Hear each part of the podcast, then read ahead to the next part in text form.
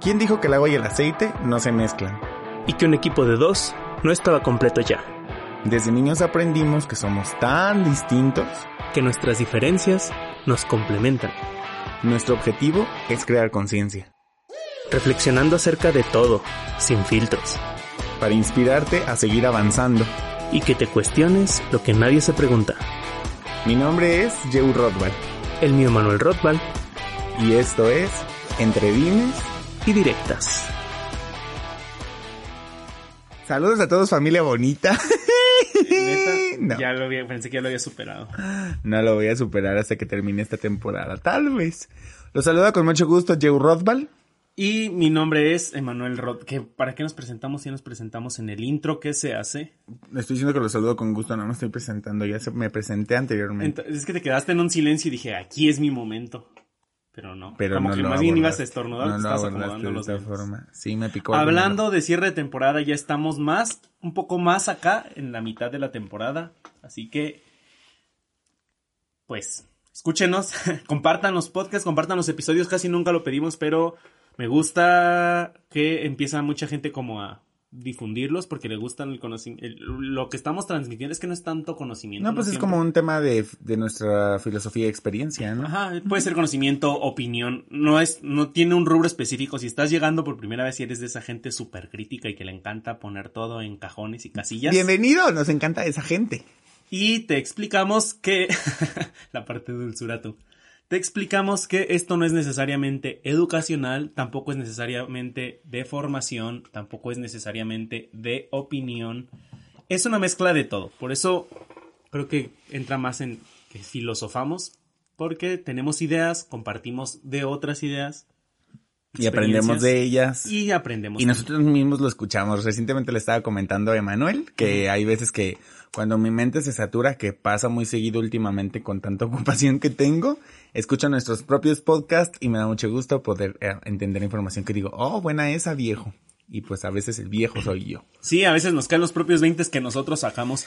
La vida es tan vasta y está tan llena de tantas cosas que estar cuidando como esta parte de los que no han hecho esta dinámica o este ejercicio más bien, háganlo, es muy recomendable. Pueden consultarnos en nuestras redes por ella, que es la rueda de la vida. Pues la vida tiene tantas facetas y tantas áreas tan distintas que inevitablemente al enfocarte en una vas a descuidar otra.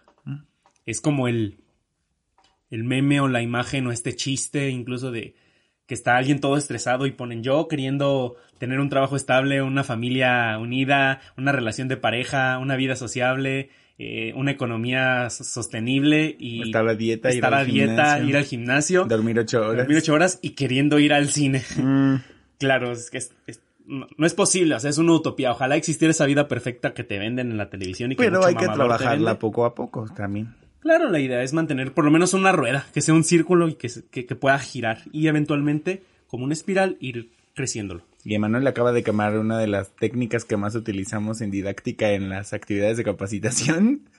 Pero el, la- el tema de que la conozcan es porque funciona un montón. En realidad, pues que escuchen. no es como una evaluación. Hay muchas técnicas de evaluación porque a veces hay que hacer autoanálisis FODA y otros más de personalidad, etcétera, como psicométricos, que no es nuestro. Especialidad. especialidad, pero nos podemos apoyar de, de algunos. Y bien, vamos hablando precisamente de esto, de evaluaciones, de cosas así. Vamos a entrar porque la premisa de este, de este episodio es la educación o el sistema educativo, por ponerlo entre comillas. Nos llegaron buenas consultas Muchas. de algunas personas incluso que Y se dedican a eso. Sí, eso es encantador. De varias personas que se dedican a eso. Sí, Me gusta porque entiendo que las personas que están dentro del rubro tienen un interés porque se toque este tema y pues nos estamos atreviendo a hacerlo. No somos los únicos que lo hemos hecho. La perspectiva desde que la vamos a hacer, como siempre, saben que viene desde dos opiniones muy distintas que en algún punto se asemejan, que pues es la de Manuel y la mía.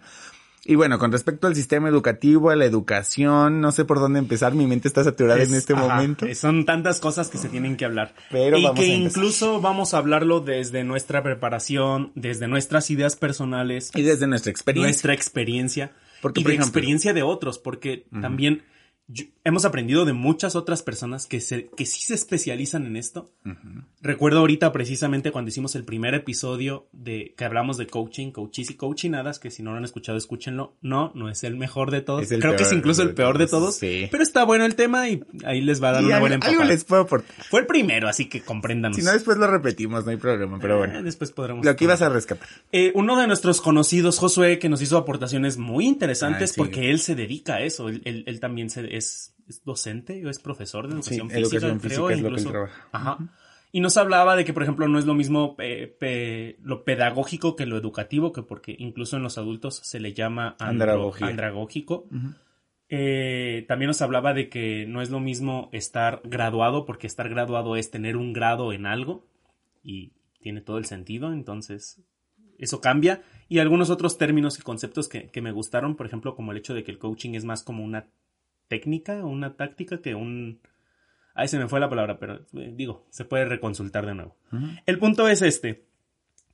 Eh, primero, uno de, de incluso de lo que nos mandó Nancy, por cierto, que mandó en el en el perfil de y Directas. Y que me por favor, mándenme saludos. Así que antes que Sí, cualquier otra sí, cosa, Nancy, un saludote hasta allá. De verdad eres una chingona y ojalá un día puedas estar con nosotros en el podcast. Me atrevo a hacerle un comercial porque en realidad es una excelente docente, directora de centros de capacitación, etcétera, y que trabaja muchas herramientas con respecto a la enseñanza y que las aportaciones que nos diste, como de otros conocidos que tenemos también dentro del mismo, no menos importantes, porque tenemos conocidos que son, por ejemplo, profesores, educadores, etcétera, y pues por ahí estamos. Que no quisiera dejar a ninguno fuera, pero igual digo, mencionamos ya a Josué, está Ilse, Neftalí, nos llegó comentario de un chico que ni conocemos que se puso interesante por Sí. ahí. No sabemos si fue como pedrada tal cual, Pero queriendo ahí picar Siempre salen cosas botones, buenas. pero estuvo muy interesante el comentario. Nosotros hasta la basura la aprovechamos. No porque haya sido un comentario basura, pero sí hemos tenido en otras ocasiones. Sí. Y de todo se saca provecho. Esa es la idea. Y bien, eh, quiero empezar con de lo que mencionó Nancy, que Nancy nos mandó una lista muy interesante. Y creo que tenía más que decir, pero a lo mejor haremos Se otro limitó, episodio. creo que se limitó, no se quiso ver muy aborazada. Sí, pero gracias por todas las aportaciones. De verdad, Nancy, tú, tú dale, apórtanos. El primero que se me hace muy interesante para empezar es educación versus docencia. ¡Tarán! Que no es lo mismo, decía, no es lo mismo un educador que un docente. Exactamente. Y es algo que nosotros en el coaching lo vemos cuando hablamos sobre todo de lingüística, de la parte lingüística de, de la mente, que nuestro lenguaje moldea nuestra manera de pensar. Ya lo hemos dicho muchas veces y lo insistiremos muchas más. Porque incluso depende, por ejemplo, del tipo de idioma que hables, el La pensamiento mentalidad. más o menos concreto que tengas. Yo pongo el ejemplo mucho con, con cómo, si te fijas, todas las personas que hablamos como el español somos menos directos para decir las cosas, salvo los españoles, y lo notas porque su pronunciación es mucho más impecable. Ellos utilizan los diferentes tipos de pasados, conjugaciones pasadas. Casi todos en Latinoamérica usamos pasado eh, simple y se acabó. Exacto. Tú siempre es pasó, me pasó, me sucedió, y en España sí hacen la diferencia de pasó, me ha sucedido, me ha pasado. Y eso tiene que ver Me habría pasado. me habría pasado eh, y me, me hubiese pasado, me hubierais dicho, o sea, si, juegan un poquito más con eso, digo, es parte de su lenguaje. Y es parte de lo que vuelve muy complejo, por ejemplo, el tema del idioma en español comparado con otros idiomas. Por Era- ejemplo, que el inglés decía, es algo muy que el inglés, simple. las personas anglosajonas o de la mayoría de otros idiomas son más directas porque su manera de decir tú es única. Solo hay un tú. Y aquí hay un tú, usted, vos. A veces ni siquiera se menciona la palabra. O sea, ni siquiera se dice tú directamente en el idioma porque en, en inglés no puedes decir, este, tienes. Tienes que decir a fuerzas tú tienes. You have. No hay manera de decir have. Y a que tú me entiendas que hablo de ti. Y aquí se puede omitir. Tienes esto para que se sienta menos directo. Incluso es una técnica de comunicación y persuasión. Si quieres que el mensaje llegue más directo a la mente de la persona, menciona su nombre o menciónale tú. Exactamente, hay que el pronombre personal pues que queda directamente para saber a quién estamos refiriendo. Sí, esa es la idea. Entonces, al utilizar el pronombre o utilizar el nombre de la persona, es, es más fácil captar la atención. Con eso no estamos sentenciando que las personas que hablan español ya estén jodidos y dices, ay, pobrecitos somos los que hablamos español. No necesariamente, hay maneras de trabajar con volver impecable esto. Pero es darnos Y entiendo cuenta. que, por ejemplo, de pronto, tantas herramientas dentro de la parte de capacitación e información en el tema Latinoamérica, que es en donde gran parte hablamos español, se han vuelto tan revolucionarias porque hay mucho que trabajar que viene desde el pensamiento, que viene desde nuestro lenguaje. Sí, sí podemos notar una cierta cultura latina que hay en común. También tenemos cosas maravillosas, por La- cierto. Como la candela. Todo tiene su, su pro y su contra. Y bueno, volviendo a esta parte de las distinciones del lenguaje, esto es muy interesante porque en español solemos confundirlo y pensar que es lo mismo. Y no es así. O no necesariamente. Porque la docencia tiene que ver con incluso el significado de docente, que ya sabes que el diccionario nos, nos, nos da unas definiciones súper impecables, donde docente es alguien que se dedica a la docencia. Por ejemplo. Y educador gracias. es alguien que se dedica a la educación. ¿Quién lo diría? ¿Quién no, no nos lo hubiéramos imaginado, Ray. intuitivo han de ser, Ray. Y bien, la parte de docencia significa que tiene que ver con el conocimiento y la enseñanza. Y la cuestión de la educación significa que tiene que ver con la formación del, del- de la persona. Aquí entonces ser. haría yo la distinción que no es lo mismo educación que enseñanza. Ajá. Enseñanza versus educación. Y creo que, eh, creo que ambas tienen que ver con la formación, pero una, yo podría poner la distinción como en palabras simples, que me encanta hacerlo, es definir como la educación como la formación personal del individuo y la docencia como la formación técnica. La for- y, es, y es algo que, que por eso yo lo suelo decir mucho de habilidades blandas, que esto viene, si no me equivoco, o fue de, de Harvard o de Oxford quien empezó a utilizar esta, una universidad de Prestigiada. prestigiosa o prestigiada, que empezó a utilizar el término de habilidades blandas. Es lo mismo de diferencia de habilidades duras y habilidades blandas. Para quien no lo sepa, habilidades duras son las habilidades técnicas, las habilidades que tienen que ver con la formación profesional o profesionista de las personas. Saber sobre ciertos temas, conocer técnicas, conocer, eh, desarrollar estas habilidades matemáticas, de lingüística, de física, etcétera, etcétera. Incluso los médicos, saber los términos médicos, el- las los términos del cuerpo, las partes del cuerpo, todo esto es formación técnica. Y Te la parte dediques a también lo de destreza, ritmo, lo cognitivo, pues que forma parte de tu cuerpo también está dentro de eso algunas Mm, veces. No, creo que no, creo que iba más como al conocimiento, es decir, lo técnico es el conocimiento sobre un tema específico. Y las habilidades blandas es, son las habilidades que muchas veces son menospreciadas, pero son igual o hasta más, Más importantes, que tiene que ver con la destreza, la creatividad, y, y no son La conducta. Ajá, no son términos solamente como hippies, por decirlo así, como de felicidad y desarrollo personal. No, la disciplina es una habilidad blanda, porque es algo que no, es- no hay una técnica de disciplina, pues. Necesitas desarrollarla de alguna manera. Es como la, la diferencia entre conocimiento y habilidad, también. Entonces, lo técnico es como, yo voy a poner un ejemplo, un mecánico, alguien que sepa de mecánica automotriz. Técnicamente puede conocer qué es un motor, se debería de aprender qué es un motor, todas las autopartes, etcétera, cómo funciona el motor, si es a diésel o gasolina y chalala, que ya está eléctricos. Eso lo conoce técnicamente, se lo aprende técnicamente, pero las habilidades blandas es la otra parte que va a complementar ese trabajo y lo va a hacer más efectivo. Por ejemplo, si tiene habilidades de persuasión, porque puede poner una empresa donde será muchísimo más efectivo para vender esa empresa por ejemplo. es la diferen- es lo que hace la diferencia entre que dos personas que obtienen la misma formación, académica. tengan diferentes habilidades, porque tiene que ver con sus habilidades blandas. Y que también se pueden desarrollar, que es una parte importante de esto. Sí, se pueden O sea, aprender. no es algo que necesariamente tengas nato. También hay manera de poder aprender con la práctica y el tiempo las habilidades blandas, como las personas que incluso no tienen ritmo y con el tiempo lo van desarrollando. Y por supuesto habrá personas que físicamente o genéticamente tengan ciertas ventajas, pero no quita que el otro no lo pueda desarrollar. Claro que sí, porque pues de pronto la disciplina te da esta oportunidad de conseguir estas cosas. Y también, por ejemplo, sucede que parte de, la, de lo que considero yo importante rescatar en las habilidades blandas es, por ejemplo, el tema de los valores.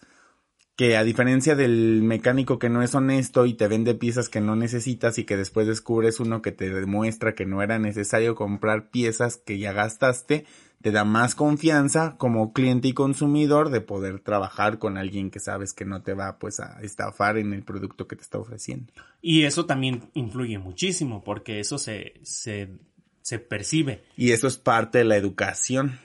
¿Por qué? Porque entonces eso ya no tiene que ver necesariamente con la formación académica. Por mucho que un maestro venga y te diga que seas ético profesionalmente y que las cosas que tú realices en tu práctica profesional tengan que ver con los valores que tú tienes, al final si tú decides saltártelos, pues no vas a tener el maestro vigilándote para eso.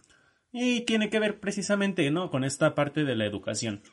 Igual, nos vamos a referir al sistema educativo porque así es como se le suele trabajar. Digo, la Secretaría de Educación Pública de cierta manera influye en ambas cuestiones, tanto docente como educativamente, porque se encargan de regular, de administrar, de gestionar todos los recursos y de cómo por ley tenemos nosotros derecho a acceso a la educación. Ajá. Supuestamente gratuita, aunque ya hemos mencionado que después hablaremos de principios de abundancia y cómo todo cuesta de alguna Que no forma. existe el gratis. no ¿no? existe el gratis, pero entendiendo como la parte de que el gobierno se hace cargo, digámoslo así, se supone que debería de ser gratuita. Ajá. Que aquí tenemos también una distinción de parte de lo que nos mencionaban en los comentarios, que no necesariamente porque una educación sea de paga, quiere decir que es mejor o que vale más. No, realmente no. Fíjate que me encantaría decir que siempre pasa así, pero tampoco vivimos en un mundo ideal. Eso sí, es mucho más probable que una educación de paga sea mejor. Esto es, de eso estoy seguro. Es mucho más probable.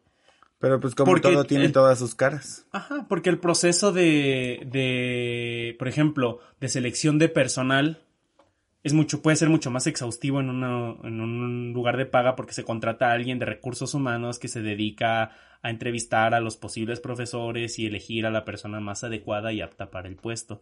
O porque como hay mejor paga, es oferta y demanda. Como hay mejor paga, más se postulan y entonces se pueden dar el lujo de rechazar a más para elegir a la mejor opción. O no necesariamente es mejor paga. Ah, también puede ser. Pero sí lo implica. O sea, yo sí he visto por lo menos una gran diferencia, sobre todo ya a nivel superior, entre universidades de paga y universidades públicas. No estoy diciendo que las públicas no sean buenas, porque depende de muchos factores. Estoy hablando de probabilidades, no estoy diciendo absolutos. Solamente es probabilidad. Ahora, no tienes por qué creérmelo. Seguramente debe haber una estadística donde lo demuestre. Tan simple como precisamente se pone de ejemplo cuando se cuestiona a un político donde se dice que curiosamente, por ejemplo, el secretario de Educación Pública, segurísimo que sus hijos no estudian en una universidad eh, Pública. gratuita, pública, ni en una escuela pública. Que el secretario, el, el secretario de salud o el director del IMSS, segurísimo que no se hospeda en el IMSS. Digo, no se, no se Atiende. hospeda, no se atiende en el IMSS, se hospeda como si fuera hotel. O no necesariamente, porque puede ser que sí. Enton- pero se, digo, se ve, sabemos, ¿no? No, no vamos a ocultar la realidad ni vamos a fingir y pretender que no. No es garantía porque hay profesores que super aman su trabajo y lo demuestran precisamente con esta pasión. Pero también te deja menos libertades, por ejemplo, hace, me acuerdo hace, ¿qué será? Unos años que vimos el documental de la educación prohibida, donde habla de los nuevos eh, sistemas educativos, donde no, por no adaptarse a ese sistema te permiten desarrollar una mejor habilidad eh, incluso desarrollar habilidades blandas en las personas, que a final de cuentas eso te abre mucho más puertas, que ahorita entraremos al tema, porque ya llevamos bastante del tiempo y quiero como cerrar esta parte de, bueno, ya hablamos que no es lo mismo educación versus docencia. Ahora, tú, Joe, en tu experiencia, tanto como estudiante como anterior estudiante, porque estás estudiando actualmente, pero también fuiste estudiante de los noventas, que era otra época bien distinta, de los dos miles, que era otra época distinta a la actual y ahorita estás estudiando actualmente y por lo que has visto en capacitaciones y todo, ¿tú cómo consideras el sistema educativo actual? Mm, Me tiene harto. bueno, hablando, yo me refiero como al tema, ahorita que tomas también este tema de la educación prohibida del documental, este... Ay, me, me estoy saturando en mi cabeza información, pero la voy a echar. Suéltalo. Creo que es importante hacer la distinción de que como en todo, como todos los temas que hemos mencionado anteriormente, nos arraiga directamente a la parte del ser, que al final es lo que nosotros nos especializamos en trabajar. ¿A qué me refiero con esto? En la parte de la educación, como, como en todos los temas casi que tocamos, influye la parte de la interacción social. Y depende mucho del desarrollo que hagas tú como persona y considero que es importante porque desde la infancia vas aprendiendo a desarrollar tu ser. Considerar que ser consciente de ti mismo te va a dar la oportunidad de aprovechar todos los factores que haya. ¿Por qué? Porque conocemos gente que se ha educado eh, o que se ha formado académicamente en la calle, en lugares deplorables, como en escuelas super fifís o con escuelas super buenas de paga y prestigiosas y que le han sacado provecho y gente que no le ha sacado provecho aunque pague los millones en lo que está. En mi experiencia como estudiante, yo he estado en escuela privada, he estudiado en escuela pública, he estudiado en escuela pública recomendable, he estudiado en escuela pública no tan recomendable, o sea, me da la oportunidad de conocer todo tipo de maestros que en la experiencia que yo he tenido no existe una sola escuela y no he asistido a todas, pero seguramente los que nos escuchan no me dejarán mentir que no tenga maestros de todo. El maestro flojo, que no quiere hacer nada, el que falta cada rato, el que tiene fama de esto, el que se ha metido en problemas con alumnos por esto, el que se ha metido en problemas con maestros por alguna situación, el director que hace unas cosas u otras no, o sea, como el grillero, el, el estricto, la maestra barco, el... el maestro que tiene, que, quiere que todo sea como hace 30 años y no se ha actualizado, el maestro que está super actual y que todo el mundo ama, el maestro que es bien bueno para utilizar técnicas, el maestro que le vale gorro su trabajo y ni enseña nada, el maestro que se sale de su materia por completo pero te prepara mucho mejor para la vida, etcétera, etcétera. Y creo que la parte que me interesa rescatar mucho en este punto es que si hay docentes o capacitadores o lo que sea que nos escuchan, radico a la invitación real de ser natural en tu manera de ser docente, o sea, que, que seas tú mismo al momento de trabajar con tus alumnos o con las personas que aprenden de ti, pero que encuentres la manera profesional y actualizada de hacerlo, que creo que es un tope educacional hablando del sistema educativo. Que por no actualizarse y por seguir utilizando un sistema educativo que te evalúa y que te regula, aunque se ha modificado un poco como pasó con mis abuelitos en su sistema educativo, Entiendo que es algo que no se ha prestado la atención suficiente para actualizarse. Entiendo también de pronto que tiene que ver con que pues la parte del poder mueve más el tema de la mafia de ver cómo pueden sacar beneficio que realmente el objetivo. Y recientemente, ejemplo, escuché el video de una chava en Facebook que de hecho compartí, que habla de cómo pues esto suena como un poco conspiranoico, pero viéndolo de manera objetiva, dice cómo el gobierno no le conviene tener personas que tengan que tengan conciencia les conviene más personas que tengan información de cómo poder producir más, bla, bla, bla. ¿Por qué? Porque hay un enfoque muy específico considerado hacia la economía, que no quiere decir que no sea importante, es muy importante. Es que seamos muy objetivos para el gobierno, para cuestiones políticas. Políticas, somos un commodity. No somos un ser humano, somos una estadística más. Un número. Somos uno de millones. Si, las personas que tienen 15 hijos se confunden en nombres, imagínate a alguien que tiene que estar al pendiente de millones de personas, eres un número más. Nadie, quien sea, y piénsalo, y, es muy frío, pero sí funciona en la mente humana, la mente humana busca atajos. Si tú tuvieras, por ejemplo, te voy a poner, voy a poner un ejemplo que a lo mejor todos podríamos entender. Nuestra ropa, nosotros podemos hacer ciertas combinaciones de ropa y sabemos medianamente las prendas que tenemos. Y seguro hay gente de esos que son eh, shopiholics o cómo se le llaman, los que de verdad compran todo y que son adictos a las compras, que tienen cosas que ni se acuerdan que tienen. O que son nuevas y no las han ni usado. Ajá. Y no llegas ni a las mil prendas. Y ya no sabes qué tienes. Imagínate que tuvieras, por ejemplo, 8 millones de prendas. No dejan de ser relevantes para ti. Es, ya, ya hasta te dan igual, pues es son 8 millones de prendas, ya es un número, ya ni siquiera lo puedes ver como algo físico. Imagínate, peor aún hablando de una persona que, tiene emociones. Ajá. Por eso para el gobierno es como somos un commodity, es qué tanto puedo explotar esto y qué tanto me va a rendir. Y se acabó.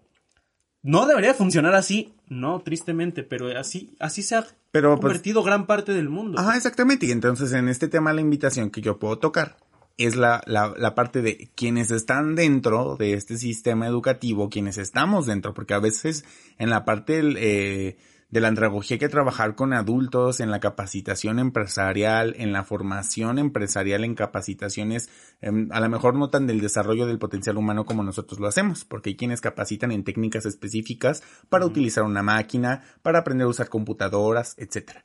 Entonces, los que nos dedicamos o estamos dentro de esto, la oportunidad que yo me interesaría rescatar aquí es la opción de poder entender que si el sistema educativo no está funcionando así, cómo nosotros podemos rescatar la mejor parte de lo que ya conocemos del sistema educativo.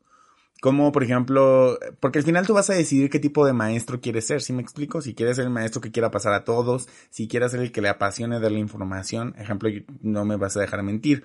Cuando tú y yo trabajamos capacitación de desarrollo de potencial humano en una empresa, nos apasiona tanto que realmente la gente aprende. Hasta aunque sea el más negado entrar a una capacitación. Sí, sin duda. Nos toca que ya al vivirla y al tener la experiencia lo aprenden. Y a mí me ha pasado con experiencias con docentes que realmente yo digo, esta materia que, como por ejemplo recientemente en mi universidad que tuve historia del arte, yo dije, esta materia me va, o sea, me, para empezar, según yo no me gustaba la historia. Y el arte yo siempre dije, ¿el arte qué? Pero mi maestra era tan expertamente apasionada en su tema y me lo, nos lo explicaba de una forma tan sabrosa, por darle un término calificativo, que me disfruté la clase y hacía mis tareas, que por cierto odié las tareas, con mucho gusto y pasión porque me envolvía en este conocimiento que ella quería transmitirme. Y creo que es parte del cuidado que los que trabajamos en áreas docentes necesitamos comprender. Que si conseguimos eh, dar la inquietud suficiente al estudiante de tener interés por el tema que le estamos hablando, lo que tú no le expliques lo va a investigar. Y, es, y creo que es una de las partes que más enriquecen la, la, la preparación, la formación, la educación y la vida de la gente. Pasa algo. Yo hace unos, ¿qué será? Una semana, que fue incluso que, te, que me llamó mucho la atención hablar de ese tema porque estaba viendo un video de un divulgador científico no estoy diciendo un científico, estoy diciendo un divulgador científico que creo que sí se dedica a la ciencia, es físico si no me equivoco. Pero bueno, lo conociste por divulgador. Hablaba de cómo el sistema educativo en España, o sea, ni siquiera eso, y que no es muy distinto por lo que se ve al de México y al de seguramente un montón de lugares de Latinoamérica, es muy deficiente. El sistema educativo en la gran mayoría del mundo es muy deficiente porque ya no está adaptado a los tiempos en los que estamos viviendo. Por eso no se, se ha adaptado. Tal cual, por eso está cayendo. Por eso incluso ahorita, en tiempos de COVID, donde están metiendo escuelas en línea, es un desmadre total. Profesores que no hacen su trabajo, profesores que ni siquiera saben usar el sistema, profesores que no saben usar, pero se apasionan y están dando todo por querer enseñar, porque de verdad lo quieren hacer. Profesores que se nota que nada más quieren cumplir con toda la pasión de lo que tú quieras, pero solo quieren cumplir y creo que se, se están limitando ese potencial. Hay de todo. Y, por eso me llamaba mucho la atención el tema de, de, lo que te decía de hablar sobre esto, sobre la forma, la formación, la educación, todo el sistema educativo como tal. Y remonto ahorita con lo que tú comentabas. Me acuerdo mucho en el documental que súper recomendado en serio de la educación prohibida, que hablaba de una técnica, eh, se me olvidó el, ahorita el concepto de educación, que es la que están utilizando Montessori, creo que es la ah, Montessori, que se basa en que realmente el niño tiene ganas de aprender, la escuela nos quita las ganas de aprender. Y te lo digo yo, que tú me conociste de niño y que todavía yo sigo siendo un adulto muy curioso y detesto cualquier sistema educativo y he entrado a varios. Pero amas aprender. Y conozco un montón de cosas y he aprendido y mucha de mi formación no es profesionista.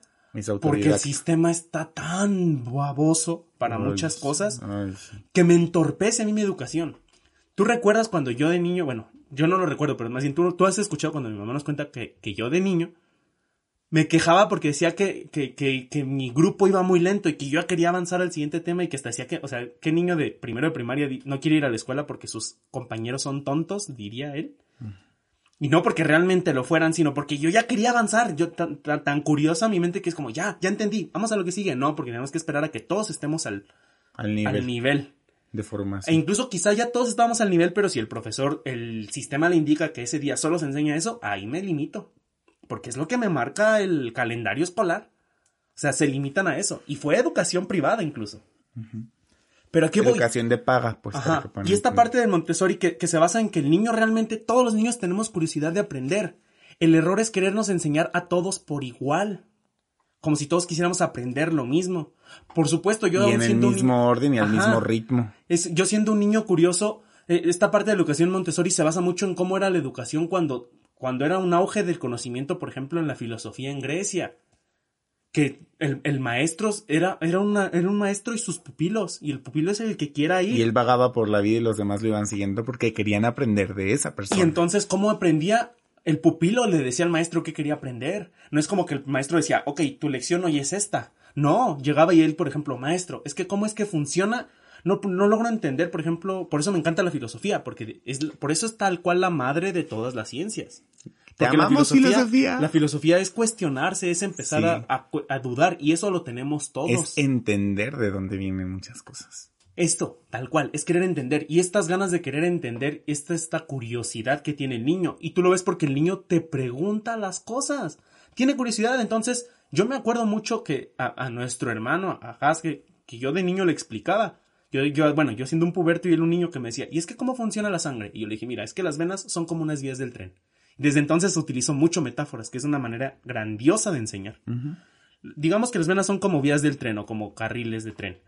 Y los glóbulos rojos serían como vagones donde se transporta oxígeno. Lo que hace la sangre es llevar oxígeno a tus, a tus órganos, porque es lo que necesitan para funcionar. Entonces, estos vagones los cargan de oxígeno, estos vagones empiezan a rondar por todo el cuerpo con estas vías que son las venas, le llevan oxígeno a los órganos y regresan. Y es como va funcionando. Una forma muy simple, sí, pero se le estás explicando a un niño. Muy creativa además, porque el niño lo entiende porque es adaptado. Y lo relaciona con algo y en el futuro cuando tiene que resolver un examen, o sea, no te, estoy diciendo que no ahora sea un médico, pues, pero cuando tiene que resolver una duda respecto al tema, tiene una, algo tan anclado a algo tan natural como las vías del tren, digámoslo, en un niño, que, que, que se vuelve fácil de aprender y se vuelve fácil de expresar y se vuelve fácil de, de manifestar una acción para solucionarlo. Porque se trata de entender. Y en este video, que por eso lo mencionaba a colación, este video que habla este español me encantó algo que dijo y es, el sistema se supone que debería de enseñarte a aprender, pero ni siquiera nos enseñan a eso. Realmente el sistema no te califica por cuánto sabes, te califica por cuánto recuerdas. Se trata más de memorizar que de aprender. Premia más la memoria que el aprendizaje. Pero eso no es lo peor. Lo peor es que ni siquiera nos enseñan a memorizar. O sea, ni siquiera nos enseñan a... No nos enseñan a aprender. Tampoco nos enseñan... Pero te califican por memorizar. Por memorizar. Pero no te enseñan. Pero no te enseñan a memorizar. Porque te dicen, estas son las tablas, apréndetelas. O sea, ni siquiera te dicen, mira, apréndetelas de esta forma. Yo te voy a dar técnicas para que memorices. Que es una tontería que te califiquen por memorizar. Porque entonces no te califican por saber. Y es una distinción. Y, la mencionan en la película El Camino del Guerrero que me encanta. Conocimiento no es lo mm, mismo que sabiduría. Sabiduría es hacer. Sabiduría es hacer. Te califican por el conocimiento, no por la sabiduría pero aún así ni siquiera les interesa si lo comprendes ese conocimiento. Les interesa que lo respondas correctamente. Tal cual es, yo te doy las respuestas y te hago que te las aprendas porque después te las voy a preguntar y me las tienes que repetir. Si no me las repites, no aprendiste. Y no funciona porque lo que estás haciendo es ni siquiera estás logrando calificar a la persona por lo que realmente sabe hay sistemas educativos, por lo que sé, que medio buscan adaptarse un poquito al niño. Por eso hay materias optativas, que a mí me encanta esa idea de que haya materias optativas. Porque aún siendo un niño curioso, por ejemplo, quizá yo quiera aprender sobre geografía, pero deteste aprender sobre artística. Y está bien, y va a haber un niño que quiera aprender artística y quiera aprender a bailar, pero deteste saber sobre geografía porque no le interesa. Y se vale, porque ese niño puede ser un grandioso y talentoso músico. Puedo entender que haya niños que no les gusten las matemáticas y hablaba en este video de que quizá es porque realmente no te enseñan lo interesante de saber matemáticas. Lo relevante real de las Porque son bien importantes, pero si te lo explican por qué. Mucho del mundo opera gracias a eso. Ahora, del sistema del mundo. Ah, sí, claro. Hay que entenderlo porque los números vinieron a cambiar todo esto, nos vinieron a dar un sistema que puede contarse y que al ser tangible entonces nos simplifica muchas cosas, pero no entenderlo te complica. Y algo interesante y es el sistema educativo en general, no estamos, o sea, no estamos diciendo que siempre, que sea absoluto, no estamos hablando de absolutos. El sistema educativo en general, en teoría, pienso yo que debería de formarte para la vida y no te forma para la vida. Te forma ni siquiera te forma para un trabajo en específico. Mm. O sea, el sistema educativo no sé para qué te forma el básico, te forma para que puedas después formarte ahora sí en un trabajo especializado. O sea, creo que la idea del sistema básico, educativo básico, es, lo estoy poniendo en forma muy simple, los conocedores del tema me empiezan de mamadores, aporta, pero estoy poniéndolo de una manera muy simple y entendible. Sé que es muy complejo. Pónganse de mamadores, hombre. No, no se pongan, no Échenle a mamalencia esto. Pónganse chingones, no mamadores. Mejor, mejor. Dale. Eh, pero es, te forma para que ya después en la formación profesional te formes de nuevo para dedicarte a un trabajo. Es decir, que creo que es parte de la raíz de todo esto. Entiendo mucho, por ejemplo, que el sistema educativo, cuando empezó a emplearse como manera de que el gobierno se ocupara de él, eh, fue parte gran racha en la revolución industrial, cuando empezó como todo el auge industrial, en el, el que necesitaban que las personas conocieran un sistema disciplinado, entre comillas, de aprender a replicar algo que ya existía. Entonces, te enseñaron de manera repetitiva cómo hacerlo, entonces todo lo repetías, todo lo repetías, que en realidad es una técnica didáctica que funciona, ejemplo, escribir funciona y tiene cosas que en tu cuerpo y en tu mente, en tu lenguaje y en todo influyen y como técnica funciona, si lo entiendes como una técnica. Pero, lo que me interesa, algo que creo que ahorita ha causado tanta explosión en esto, nuevamente lo cito, es el uso del Internet. Sí. Que creo que o sea, dentro de un avance nos podemos dar cuenta que esta formación sistémica de la educación no fue un avance como sociedad. No. Fue un, uh, como un estándar para que en la revolución industrial funcionaran las cosas por las necesidades que había en ese entonces. Las necesidades que hay ahora son muy distintas y hay una manera muy simple de demostrarlo. Las carreras relevantes de ese momento a las carreras relevantes hoy cambian el valor. Nos lo demuestra, por ejemplo, la época de COVID. Me gusta mucho la idea de una imagen que venía en el que decía, en la, no sé, como de científicos en España les están exigiendo que puedan encontrar alguna cura o alguna solución y una científica aboga en decir, le pagaba 50 mil euros eh, semanales a un futbolista y a mí me estabas dando cinco mil euros a, la semana para yo hacer una investigación, entonces dile que venga y te solucione este problema porque es cuestión de prioridades. No estoy diciendo que sea menos o sea más. Que ahora, bueno, ahí hay un sesgo porque al científico se le está pagando del erario, se le está pagando del dinero público. Al futbolista no le paga el gobierno. Exactamente. Al futbolista le pagan el equipo que está haciendo mucho dinero. Pero si se le prestara atención a lo interesante y maravillosa que es la ciencia, que es la física, que es la medicina, que es otras cuestiones, incluso lo, que es la enseñanza, a un profesor podría ganar más porque se convertiría en un negocio rentable. Porque también es una falacia creer, o sea, también querer comparar entretenimiento, porque eso es lo que hace un futbolista, es entretenimiento. exactamente. Querer comparar entretenimiento con, con ciencia. Pero de, de cualquier forma entiendo ese punto me, refiero a, le pagas a un político, por ejemplo, a, un... Del, del, dinero del gobierno. Del, mismo dinero del gobierno. O sea, le pagas, por ejemplo, al eh, que se supone que hace obras en la, de carreteras, que ni está haciendo nada, por cierto, le pagas, no sé, me voy a inventar una cantidad, este, 60 mil, de la, ponle la moneda que tú quieras, y a mí me estás pagando 6 mil con una beca por ser investigador científico y, todavía sientes como que me estás ayudando. o sea, no, no quiere decir que ese bueno sea malo, pero esta clase de, de, que es a lo que iba, esta clase de circunstancias como este momento del COVID, mueve tanto el, el nuevo, como las nuevas necesidades humanas, que nos muestra la relevancia real que tienen las cosas que estamos poniendo en práctica. Que haya personas que no la quieran aprender y ese tema no me voy a meter ahorita. Eso ya lo hemos tocado como en otras partes. Pero el tema que me llama mucho la atención es esto. Estamos volviendo, que era lo que hablaba de lo del Internet, a la época en la que realmente vale más lo que tú aprendes por tu cuenta, por tus intereses, por lo que te apasiona. Porque evidentemente es algo que no te va a cansar, no soy yo el que tiene que decirlo, yo no saqué esa idea del mundo. Realmente estamos volviendo a lo que a lo mejor los abuelos de nuestros abuelos hacían, que era volverse el carpintero porque se aprendía la carpintería de alguien que le enseñara o intentaba, experimentaba por su cuenta y se daba cuenta cómo funcionaba la carpintería, ejercía la carpintería. Y por ejemplo lo hemos visto, muchos sistemas de trabajo establecidos gubernamentalmente o con esta parte de la especificación de la revolución industrial han dejado de funcionar precisamente porque ya estamos volviendo a ser libres de ofrecer nuestros servicios por nuestra cuenta. Está volviendo mucho, mucho autoempleado y mucho emprendedor. Mucho emprendedor y personas que trabajan por su cuenta. ¿Qué nombre reciben estas personas? Me fue el nombre Profesionistas, autoempleados, freelancers, freelancers. Autónomos en español se dice. Ajá, freelancers o autónomos. Que somos personas, y tú eres un ejemplo de eso, yo también lo soy, que trabajamos por nuestra cuenta y que a veces no tienes ni que salir de tu casa como ahorita para poder trabajarlo. Y que a veces incluso, yo te lo digo por ejemplo en el bazar, a veces a mí me conviene más vender en línea que tener un local. Ahora, lo que tú estás hablando precisamente, mencionaste una diferencia que hablaba en el video este chico de que el aprendizaje lo están haciendo mecánico y no debería ser mecánico, debería ser consciente.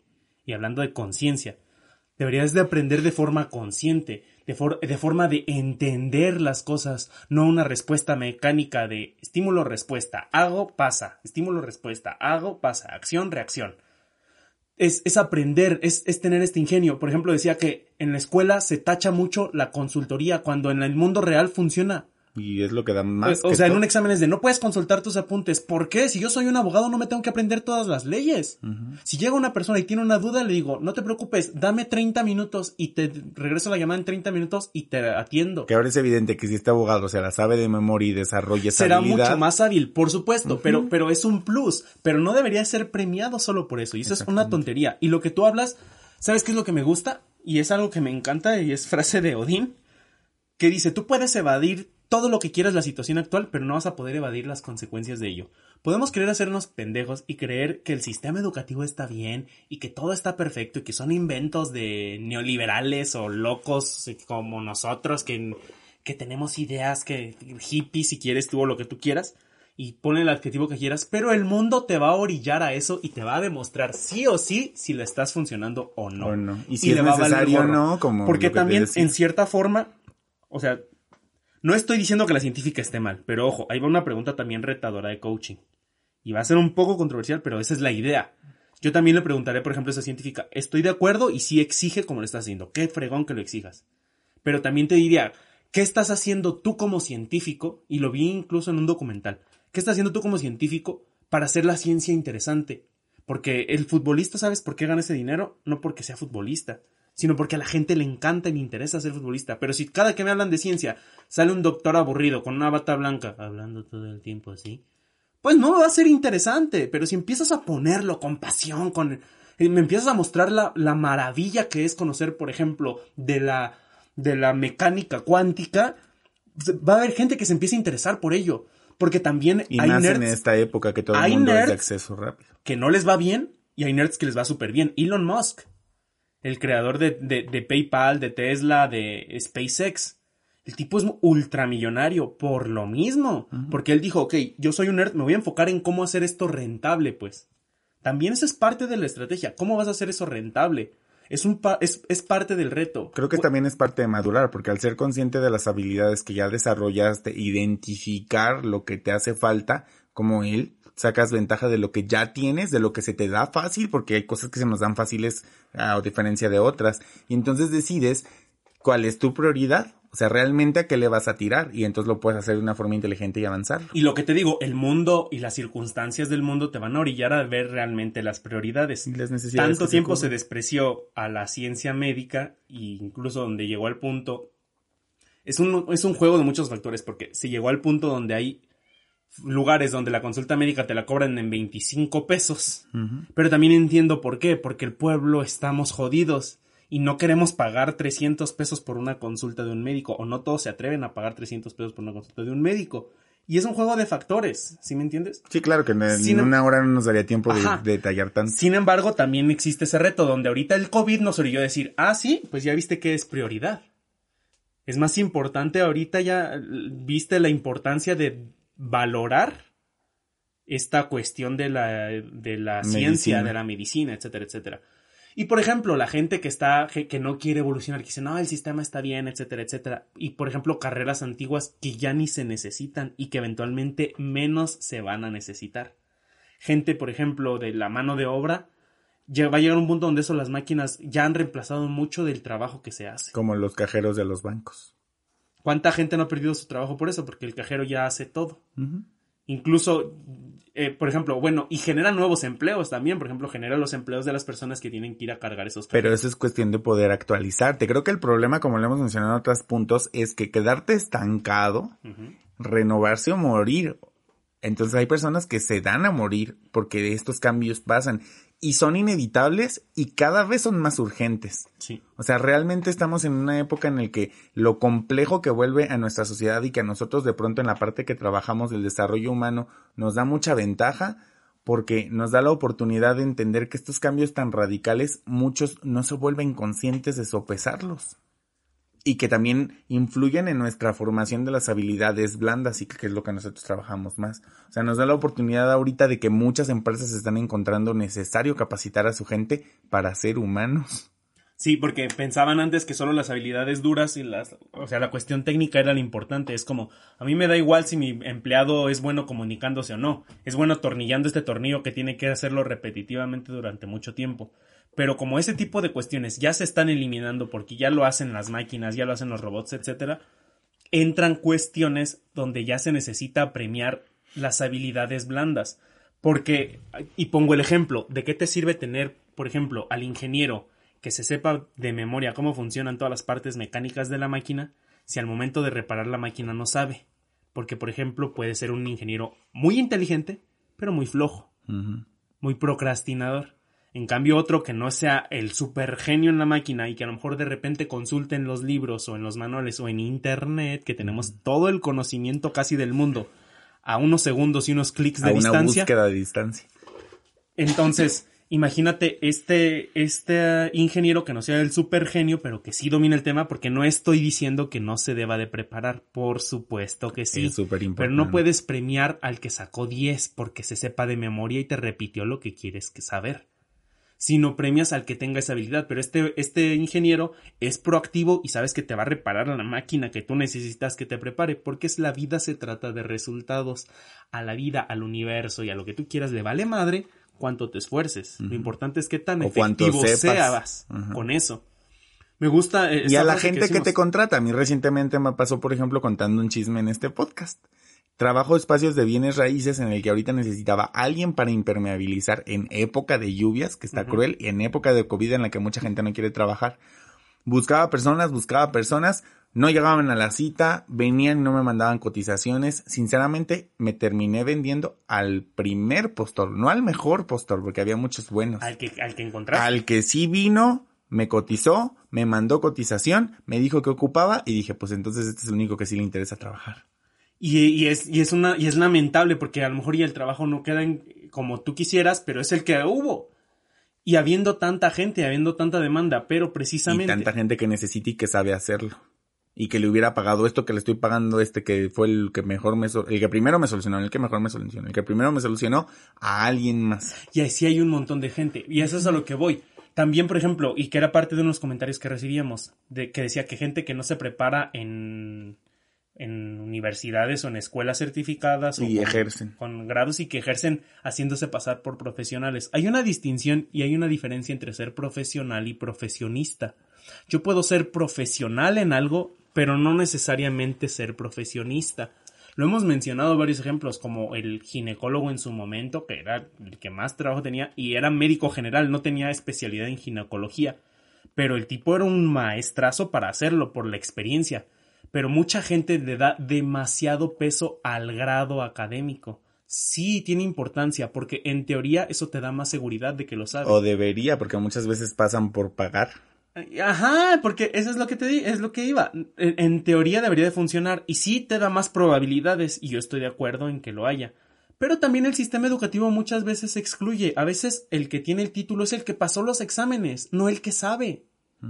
No es el que tenga la habilidad y estando en un momento en internet donde se puede aprender de manera autodidacta, puedes saber muchísimo. Yo entiendo y creo que hay carreras donde sí o sí tienes que tener un grado académico, como medicina, como leyes. Pero Porque hay además otras, se supone que regula todo. y discúlpame si menciono tu carrera y si te ofende y si sí, pues qué bueno para que ahí veas ese foquito de alerta que hay. Hay carreras, incluso una vez que es a la que yo me dedico y que estudié, que no necesariamente tienes que ser, tener un grado para ejercer, sino el conocimiento. Como por ejemplo, un mercadólogo, un diseñador gráfico, hasta un contador, ¿sabes? No sé hasta qué punto el contador requiera licencia, este, Pues para hacer las declaraciones. cédula profesional, creo que no la requiere. Ah, pues no sé. Hasta no sé. donde yo sé, porque Hacienda no es como que te pida fuerzas un contador, tú puedes hacer tu propia contabilidad. Mm, Bueno, sí. Con que tengas el conocimiento de contabilidad, Con que conozcas el sistema. con que conozcas el sistema, lo puedes ejercer. Por ejemplo, un médico no, porque la vida peligra. Un abogado no, porque tienes que, o sea, tienes, necesitas una Y cédula para corres un, interferir. corres un riesgo, pues, o sea, porque si te volvieras y vendieras y compraras o lo que sea un médico, su título, su lo que sea, Ajá. en el momento de la práctica se va a notar y te vas a estar metiendo en un problema como terminar en la cárcel porque algo no salga bien. Si algunos especializados, buenos, chingones, pagan precios, ¿sí? por estar ahí. Creo que también es algo que refleja ahorita, Pero- por ejemplo, eso el tiempo de COVID. A Con eso esto. voy con, con- en- con el grado. Hay- ya empieza a haber empresas, por ejemplo, incluso empresas grandes como Google, donde premian esto, pero el hecho de que no tengan un grado académico, si ellos demuestran tener el conocimiento, lo aceptan, porque saben que el sistema ya empieza a abrirse eso, aunque no todo del todo, para certificar o, o- o dar un grado académico a personas que de manera autodidacta lo aprendieron. Con exámenes como el Ceneval, etcétera, que aunque no hayas estudiado en una universidad, puedes presentar el examen y si las- tú demuestras que tienes las aptitudes y habilidades para esa carrera, te, te dan el grado. Y eso se me hace súper, Porque súper te lo chingón. ganas, claro. Porque te quitas luego a veces las tonterías. Yo lo he platicado con muchos universitarios y he dado conferencias en universidades donde se habla de eso y se les pica botones a los maestros. Porque muchas veces lo que les ofende es que realmente ellos saben que es verdad, pero les cala en el ego. Y es, a veces en la universidad ni siquiera pasas por saber, ni siquiera por repetir el conocimiento, pasas por darle gusto al profesor. Porque si el profesor te dice es verde, aunque incluso todas las autoridades y científicos y comunidades de esa materia digan que es azul, si tú le pones en el examen azul al profesor y le justifiques, porque lo que le justifiques, el profesor puede decir, yo te dije que es verde, no me Y pusiste verde. verde, reprobaste. Y hazle como quieras, porque su ego no les deja permitir adaptarse a eso. Por eso también es importante, no estoy diciendo que la educación esté mal, hay grandes profesores, hay profesores que incluso aún con el sistema obsoleto, porque sí es obsoleto que existe, logran enseñar cosas muy chingonas. Hay una entrevista. Es que no estamos diciendo que sea bueno o sea malo, solo estamos diciendo que sea obsoleto porque ya no está actualizado. Tan, Sí, tan. tal cual, tiene que actualizarse. Hay una entrevista de un podcast que, que me encanta, eh, que, que va como por el estilo de nosotros, se me olvidó el nombre, son unos chicos de Aguascalientes. Y entrevistaron a uno de los rectores de la universidad de allá, que hasta se hizo, creo, viral esa entrevista donde dice, a mí me vale madre si el alumno sabe cuándo nació Benito Juárez. Y qué tonto que en un examen venga qué día nació Benito Juárez y en qué fecha se murió Benito Juárez. Le hace, Eso da igual. Prefiero que el alumno me diga cuáles son los tres principales valores de Benito Juárez. ¿Qué es lo que mejor aportó al país Benito Juárez?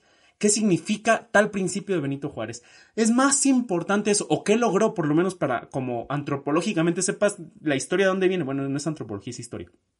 Pero sepas qué ocurrió. O sea, da igual si sabes cuándo nació o no. Y te hacen preguntas a veces muy idiotas.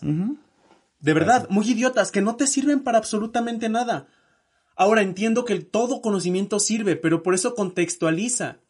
A mí me enseñaron, a nosotros nos enseñaron en la prepa, eh, por ejemplo, en matemáticas, eh, cálculo diferencial, que es para trazar vectores. A ninguno de los dos nos sirve para nada. Y yo me dedico al diseño gráfico y no me sirve para nada. ¿Por qué? Porque el programita me traza el vector solito. No tengo que hacer yo el cálculo y aunque lo trazara a mano, igual no tendría que hacer el cálculo. Eso deja ser, me puedes decir, es que un ingeniero de aeronáutica lo necesita. Que el ingeniero de, aero- de aeronáutica lo estudie. Y se especialice si es necesario. Que entonces no lo pongas en educación básica, ponlo en educación especializada para quien lo necesite. Hay cosas que a mí me hubiera gustado aprender y que nunca me enseñaron en la escuela. Y que aprendes hasta el momento de la práctica. Por eso lo que te decía, la parte de que la educación ahorita te rescata mucho en que realmente lo que vas a ejercer, vas a aprender, porque en el momento de la práctica te das cuenta y vas descubriendo, porque tú estás hablando de alguien que habla ya de tecnología, pero hay personas que a lo mejor, no sé, en arquitectura, que ahorita ya puedes hacer tus planos en programas, ¿no? Y que hay arquitectos que sigan tan apegados a no actualizarse, que de ley tengas que hacerlo de esta forma o entender que es la única correcta y que hay profesores en educación en el 2020 Ujú.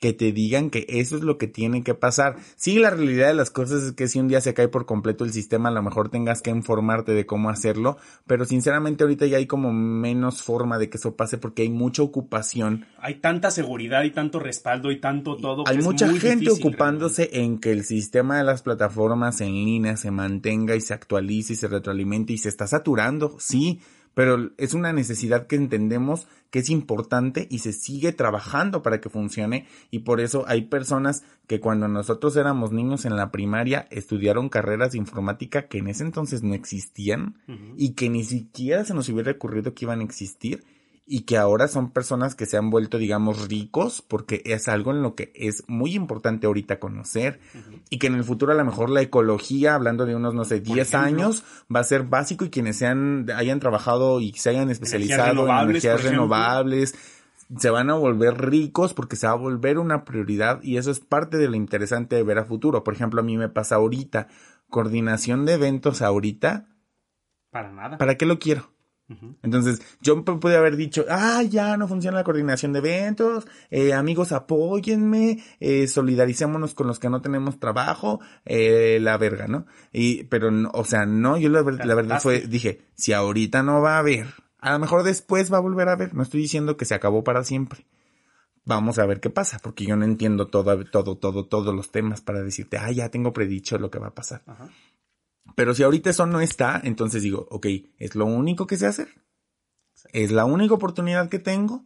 Me quiero morir de hambre. Y, ahora también se trata de ser creativo. Porque no con esto te estamos diciendo, por ejemplo, si, si, si nos está escuchando joven que quieres saber qué quieres estudiar, no te estamos diciendo solo ve por lo que te deje dinero. Sé creativo. Hay personas que de su talento, de, de, lo que estudiaron, han sabido inteligentemente adaptarse desapégate del método y apégate al, resultado o a lo que tú quieres crear. Porque también eso pasa por querer a fuerzas ponerte en una manera estricta de hacer las cosas. Y un ejemplo, eh, hace poquito lo veía y es, eh, ponían el ejemplo de que dicen que del arte no se vive. Un ejemplo real. Depende, es que sí y no. Hay dos grandes artistas y ponían ese ejemplo, no me acuerdo muy bien, no tengo muy fresco, pero quiero dejarlo aquí, que es dos grandes artistas por ejemplo, era Vincent Van Gogh, que nunca fue valorado hasta que murió. Sus obras se hicieron súper famosas y se vendió muy bien. Y todo el mundo piensa que, por ejemplo, todos los artistas son así y no. Por ejemplo, Salvador Dalí. Salvador Dalí era súper famoso, multimillonario, se codeaba con las celebridades porque supo vender su arte. Y los dos artistas, los dos bien talentosos, pero uno sí supo vender su arte. Y ahí es donde se ve la prueba de que ser bueno en lo que haces o en lo que estudiaste o el mejor estudiante no te hace el más efectivo. Por eso es la importancia de las habilidades blandas y por eso lo importante también de saber monetizar tu talento o tus habilidades. ¿Por qué? Porque de eso se trata. Puede ser el chef que mejor lo estudió y el chef que se tomó las mejores certificaciones, por eso también no hay que hay que saber entender este punto de equilibrio entre la formación profesional y la formación eh, educativa. No, pues como autodidacta o no, no formal, más bien por decirlo así, formal y no formal, pero ambas pueden ser profesionales. Claro. Porque depende del profesionista, del conocimiento, etcétera. Puede ser el chef que estudió en la mejor universidad con los mejores chefs del mundo, pero por estar de mamador de que es que se tiene que hacer así, porque una carne no la puedes preparar de esta forma. Y el otro que, que aprendió a soltar esa tontería y que estudió de forma autodidacta, se está haciendo multimillonario porque él sí se está atreviendo a tratar la carne como se le dé la gana porque eso es lo que requiere el mundo y también por querer hacer las cosas a tu manera y pelearte con el mundo, no puedes avanzar. Y eso pasa, es como, entonces tengo que estudiar algo que me dé dinero porque de la música, por ejemplo, no se va a vivir. ¿Cómo lo sabes? Puedes estudiar música. Muchos incluso de los músicos actuales que hacen música de, dudosa calidad, por ejemplo, reggaetón, no me crucifiquen, pero sabemos que el reggaetón no es la mejor expresión de arte. Muchos de ellos, y por ejemplo, donde yo sé, como J Balvin, son unos genios musicales pero saben qué es lo que vende. Y dicen, bien, yo quiero dedicarme a la música y quiero vivir bien de ello. Ah, voy a sacrificar un poquito el saber lo que hago y por este lado me voy. Lady Gaga, que, que es una eminencia, esta mujer de, de la música y sabe mucho, pero también supo adaptarse. Supo adaptarse a lo que el mercado necesita. Y estuvo dispuesta a pagar los precios, porque también es una parte importante. Claro. O sea, no solamente, no es tan bonito, porque sí suena muy padre y hay gente que han cumplido los logros y esto, pero como todo tiene sus dos caras, pues. O sea, el tema de esto también que creo que es importante rescatar, hablando con respecto a la educación, es entender que la forma en la que tú te formes, ay, valga la redundancia, no, no solo depende de la escuela, que esa es la formación. La educación viene desde lo que aprendes en tu casa, que no solo es responsabilidad de tus padres. La educación es una responsabilidad personal, porque también aquí influye y es parte de los comentarios que nos enviaron que me parece muy razonable en el compromiso que tú como alguien aprendiz tengas por aprender. Ahora hay que también saber que hay una diferencia también con un niño. Un niño no necesariamente se está, va a estar pensando en su educación. Exactamente. Por eso ahí es donde recae la responsabilidad de los adultos. Pero el hecho de decir que la educación solamente está en la, formación en la escuela o solamente también en los padres o decir padres y escuela no, también como sociedad, también como tíos, primos, hermanos, Maestros, porque todo vecinos, influye. colegas. Todo influye. Ahora, creo que también hay una parte que me gusta mucho sobre la responsabilidad, que creo que esa es lo que quería centrar. La responsabilidad de nuestra propia educación. A mí me encanta esta idea de decir, ok, hasta los, pon tú que hasta los 21 años, échale la culpa a quien quieras. Que tú eres así por la sociedad, que tú eres así que por los maestros, que tú eres así que porque tus padres y a lo que tú quieras, a tu historia, a tus que te a victimices lo que todo sea. lo que sea. Sí, échale la culpa a todos hacia afuera, victimízate, ve que tú- vete como consecuencia de los resultados de los demás. Pero después de los 21 años, ya es tu problema, mijito, y es tu problema, reina. Tienes que ponerte las pilas tú, porque ya no puedes estar echando culpas, ya tienes la suficiente conciencia, ya tienes la suficiente, o por lo menos deberías tenerlo, y si no, desarrollalo, para empezar a decir, ok, bueno, ya, hasta aquí, sí, hasta aquí yo viví esto, ahora, ¿qué voy a hacer Con todo lo que ya tengo. con todo lo que ya tengo para convertirme En lo que quiero en lo que quiero conseguir? Y si realmente es lo que quieres conseguir. Sí, claro. Porque ya, o sea, de- decir que esto es hasta los 21 no quiere decir que de los 0 a los 21 años te tengas que hacer menso. Oh, por supuesto, si ya lo hiciste chingón, ya tienes una gran Porque hay muchas excepcio- excepciones a la regla en el que incluso ya hay niños y adolescentes empresarios. Ojo, con esto, o sea, hablar de empresarios es hablar como alguien que ha conseguido mucho, no necesariamente es el camino al éxito.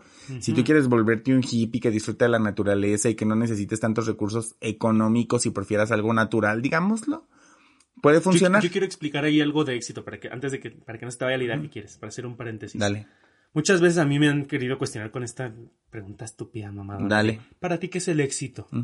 El éxito es lograr lo que querías. Ese es el éxito. El éxito no es económico necesariamente, el éxito tampoco es felicidad.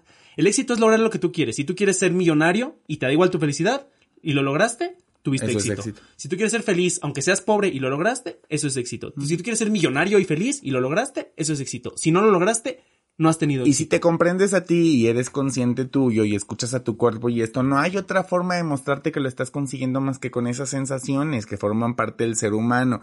Entonces, no te vendas algo que no es tu deseo de éxito como que es éxito. Lo interesante en esto es que si de pronto sientes que tú llegaste y te das cuenta que no sabe como tú pensabas, deja de castigarte tanto y pretender que ya porque llegaste ya se acabó. El camino no se acaba hasta que es el fin y ya lo hemos dicho en otros podcasts.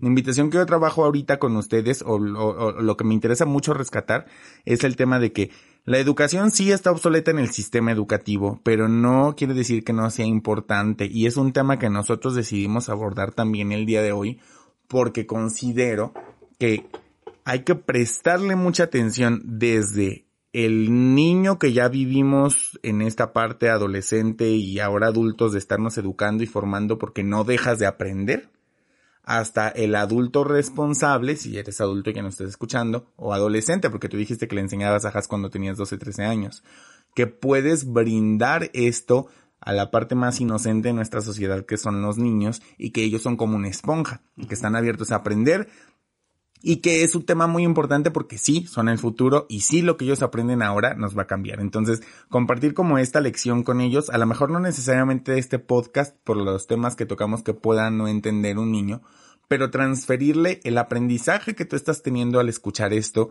a las demás personas, adultos o niños, creo que es lo que nos puede enriquecer y es parte de la visión de lo que nosotros queremos compartir nosotros te hablamos como alguien que estado en esa experiencia. Yo te hablo como si quieres decir, ay, ¿tú por qué te atreves a hablar de educación? No soy profesor, ni tengo una maestría para estar siendo un maestro en una escuela para transmitir todo lo que yo aprendo.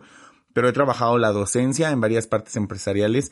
He sido estudiante de, lo dije, educación pública, educación privada y sistema en línea, que digamos que es como lo más reciente todo tiene sus partes que no se han desarrollado, tiene sus partes buenísimas que yo sinceramente para hablar de esto necesitaría otro podcast completo, ¿sí me explico? Pero los detalles de esto en realidad son irrelevantes cuando tú tienes el interés de aprender. Entonces creo que esto tiene que ver más que solo con educación o con sistema en el amor por aprender. Y creo que tiene que ver con la que forma tu ser que como lo hemos dicho anteriormente, no está escrito, no es estático, es cambiante y se vale y es importante poder estar abierto a descubrir o a encontrar o a reforzar si es que ya comenzaste a ver que realmente es lo que te apasiona y aprender lo más que puedas y que debas en lo que quieres especializarte. Que sí pueden ser muchas cosas, que sí puedes ser talentoso en muchas cosas, sí, pero aprende a encontrar qué es tu prioridad, qué es en lo que necesitas especializarte y especialízate tanto como puedas y quieras. Hay muchas maneras de hacerlo ahorita, en libros, en cursos, en videos, en YouTube o en otras plataformas de contenido de videos. Entonces, hazlo, hazlo en la mejor forma, apréndelo tanto como puedas, compártelo, ponlo en práctica y por último, te invito a no seas flojo y no procrastines, que es una lección difícil porque a mí me está costando trabajo hacerlo. Es que tiene su Pero es valioso. Me gusta cómo dijiste que, que vivimos en un mundo ya lleno, lleno, saturado de conocimiento. Aprovechalo, de verdad es una chulada. No pierdas esa hambre de aprender, de seguir conociendo, de seguir aprendiendo. No quítate de la cabeza, y te lo digo porque en su momento yo lo he pensado y creo que a lo mejor es hasta una parte muy humana, de creer que va a llegar un punto donde ya. Te voy a decir algo, el único punto donde ya al que vas a llegar es cuando te mueras. Jamás vas a llegar a ese punto donde ya lo que quieras. Por eso no, no completo esa frase, donde ya y la dejo ahí. No va a llegar el punto donde ya no tengas que trabajar. No va a llegar el punto donde ya no tengas que preocuparte por dinero. No va a llegar el punto donde ya nada, porque incluso el multimillonario está preocupado por no perder sus millones o porque no sabe si esos millones se le puedan desvanecer. Desplomar o por pagar sueldos o por tantas cosas. No va a llegar el punto donde ya sientas que tus hijos lograron lo que querían. No va a llegar el punto donde ya digas, tengo el físico perfecto, adecuado, ahora a echar la flojera porque ya lo logré. No, no va a llegar ese punto. La vida se va a tratar de todo el tiempo estarlo haciendo. ¿Son abrumador? Sí. Bienvenido, bienvenida a la vida. De eso se trata, porque es muy bella, es muy rica y como gusta uno de los grandes autores que amo, dice la vida es para valientes. Porque la vida nos va a dejar muchas chingas, pero también muchas, muchas cosas. experiencias bien ricas y bien maravillosas. La idea, creo yo, de cualquier educación o formación es prepararte para algo. Sea para la vida, sea para un trabajo, sea para una especialidad. Hazlo con gusto, muévete a ello. Como dijiste tú, hay muchas fuentes de información suelta eso, te lo digo porque yo antes era como de esta idea de decir, ay, pues es que si no lees libros, hay veces que un video te aporta tanto o igual o más que un libro. El conocimiento está ahí, ve por él, ahí te está esperando, no te va a llegar solito, y si te llega solito y no estás abierto a recibirlo, pues de nada te sirve. Te estás perdiendo. Necesitas tener esa mente muy abierta. De verdad siento que este es un tema que tiene mucho, mucho más puedo decir. Mucho, mucho que ahondar, mucho que ahondar. Casi creo que en lugar de hacer un podcast, podríamos hacer todo un taller, una mesa de debate, un fin de semana de encuentro. Se presta para mucho, mucho, mucho, mucho, mucho. Pero realmente, pues en realidad, o sea, como la vida es muy simple, o sea, ya existe, hay un antecedente, hay un presente y hay algo que puede suceder en el futuro, tú vas a decidir qué trabajar en ello. La educación, el sistema educativo, la formación académica, tú vas a decidir y no creo que estés en una época en la que alguien te tenga que obligar a cómo tienes que aprender, aunque si eres de esos lo lamento. Pero pues encuentra la manera mejor de hacerlo, de sobrepasarlo y si tienes la suficiente influencia ahora o en el futuro de poder modificar este sistema y volverlo funcional, ojalá lo hagas, cuentas con la porra de mucha gente, te lo aseguro. Y con la disposición de que si requieres algo, Vamos a ver muchos que, de verdad. Que por lo menos tengamos una opinión funcional. O aportar algo, algo, una pieza, un engrane pequeñito. Y, y sé que ya hay gente trabajando en ello y me da mucho gusto. Y era lo que te iba a decir. Afortunadamente hay países donde están implementando sistemas nuevos, tanto de trabajo como de educación. Hay escuelas hay evolución. que lo están haciendo. Hay evolución. No como quisiéramos, por supuesto, pero lo empieza a ver. No avanza tan rápido como otras cosas, pero está avanzando. Entonces, el tema de trabajarlo y creo también de rescatarlo en un tema de nuestro podcast, como la invitación de nosotros de crear conciencia, es esto. Que si llega a una persona clave para que pueda funcionar. Ojalá y por eso les invitamos a poder compartirlo, porque no quiere decir que seamos los únicos que lo decimos o que lo digamos de la mejor forma. Creo que de aquí. Pero lo estamos diciendo y entonces lo chido de esto es que si puede llegar esta información a alguien que le haga el suficiente ruido en su mente y pueda tomar una acción, seamos nosotros o sea cualquier persona, nadie está descartado, lo haga. Porque es lo que va a cambiar las cosas. Y, y no solo son ideas nuestras toma en cuenta que a veces le estamos dando voz a muchas personas que mientras nos están escuchando y seguro tú eres uno de ellos que dicen sí y asienten con la cabeza o es de por fin alguien dijo esto. No es solo nuestra idea, somos un conjunto. De cierta forma estamos todos conectados, ni siquiera estoy hablando de cuestión espiritual o estas cosas raras. O sí. Pero ahorita está hablando de conocimiento, de, de ideas, de, de, de, teorías, de hipótesis, de todo eso. Y nos estamos tomando el tiempo porque grabar este podcast no aparece de la noche a la mañana para transmitir toda esa información, buscar hacerla lo más completa posible, pero concreta para que sea en una hora y cacho, si tú quieres. Sí, de repente alargamos como ahorita. Este que es la parte complicada realmente al trabajar esta clase de cosas, pero si tienen ustedes la oportunidad de compartirlo, háganlo, de transmitirlo en la práctica, en lenguaje, en pensamiento, en conocimiento, por favor, no se priven de hacerlo. Es que eso es transmitir conocimiento. Desde que llega incluso tu sobrino, tu nieto, tu amigo y te te dice, oye, me está pasando esta situación, recuerdo que tú habías pasado esto, ¿qué me puedes comentar al respecto? Ya estás transmitiendo conocimiento, ya es formación, ya es educación. Todos aprendemos de todos. La escuela es bien importante, la familia es bien importante, las amistades, la sociedad somos parte bien importante de la educación y tú mismo como persona, porque si nadie te lo da, ahí está el tío Google, que el tío Google te puede dar muchísimas te respuestas. Queremos, tío Google. Investígalo, también, ojo, aprende a aprender Creo que eso es bien importante, aprende a aprender, porque también, ah, también hay mucha información mierda, falsa o en sátira que no captas que es sátira y crees que es la verdad. O u obsoleta, que a lo mejor en su momento era algo revolucionario, después ya salió una idea que lo plasmó mejor y se dio cuenta de esto. Y es permitido. Y es parte de eso.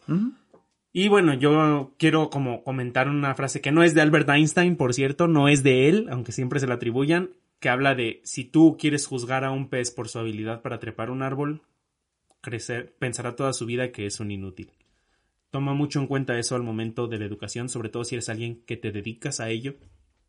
Date cuenta que no todos están hechos para eso. Creo que el examen debería de ser más un simple resultado para que tú veas cómo vas en qué cosa, más que un pasas o no pasas, avanzas o no avanzas. En fin, hay, hay muchísimos ejemplos de gente que ni tuvo una formación profesional y está logrando lo que quiere y le está rompiendo en grande, incluso ha cambiado el mundo. Hay profesionistas que también lo han hecho. Hay gente que estudió muchísimo y tiene muchísimo conocimiento, pero no lo comparte. Están los que todos conocemos que de tanto conocimiento se volvió loco y ya vive en un mundo que quién sabe qué, qué pasa con él. Y si es el correcto, ¿no? Ajá. Pero por lo menos no es la mayoría. No nos vamos a poner a filosofar aquí de la Matrix y todo ese pedo. Hay muchas historias. lo que sí es, allí está el conocimiento, ve por él, apréndelo de una persona, de un sistema, de un libro, de, de lo que tú quieras. Filosofa también, ten tus propias ideas. Quién sabe, puede ser alguien que tenga esa idea que nadie ha pensado y que de ahí se desarrolle y se investigue. Entonces compartir es algo muy enriquecedor. Creo que esa es la clave, ¿sabes? para la, educación. Compartir. La educación es eso, compartir, transmitir conocimiento. Y es lo que nos ha llevado como humanidad y como especie a donde estamos. El hecho de documentar todo lo que se ha aprendido antes nos ha permitido que sepamos qué pensaban en la Roma. Y que evolucionemos. Y pues ahí está. Ojalá que esto te haya aportado, que te haya dado conocimiento, que te haya dado formación, ideas, aunque sea algo, algo nuevo para iniciar. ¿Algo que cerrar yo? Pues gracias por escucharnos, síganlo compartiendo. Recuerden que nos encuentran como arroba dimas y directas en las redes sociales. Pueden seguirnos y nos escuchan en varias plataformas. Por ahí los esperamos. Muchas gracias, les mando muchos abrazos, besos y gracias por emocionarnos con estos Besos, abrazos y arrumacos. También. Muchísimas gracias por tardes, habernos... noches, madrugadas. eso se faltó eso. Bueno, nos vemos o nos escuchamos muy pronto, gente. We love you. Hasta la próxima. Fin. Estudien, estudien, estudien. Aprendan, aprendan, aprendan. Aprendan, aprendan, aprendan. ¿Cómo dijiste ahorita? ¿Cuál es tu canción de que, qué? Odio la escuela, odio la tarea. Odio la escuela, odio la tarea. Odio la escuela, odio la tarea. No hablamos de conocimiento. Bueno, no las odio. Ajá. A ver, quién sabe. Vámonos. Sí, la escuela es otra cosa. Se acabó. Bye.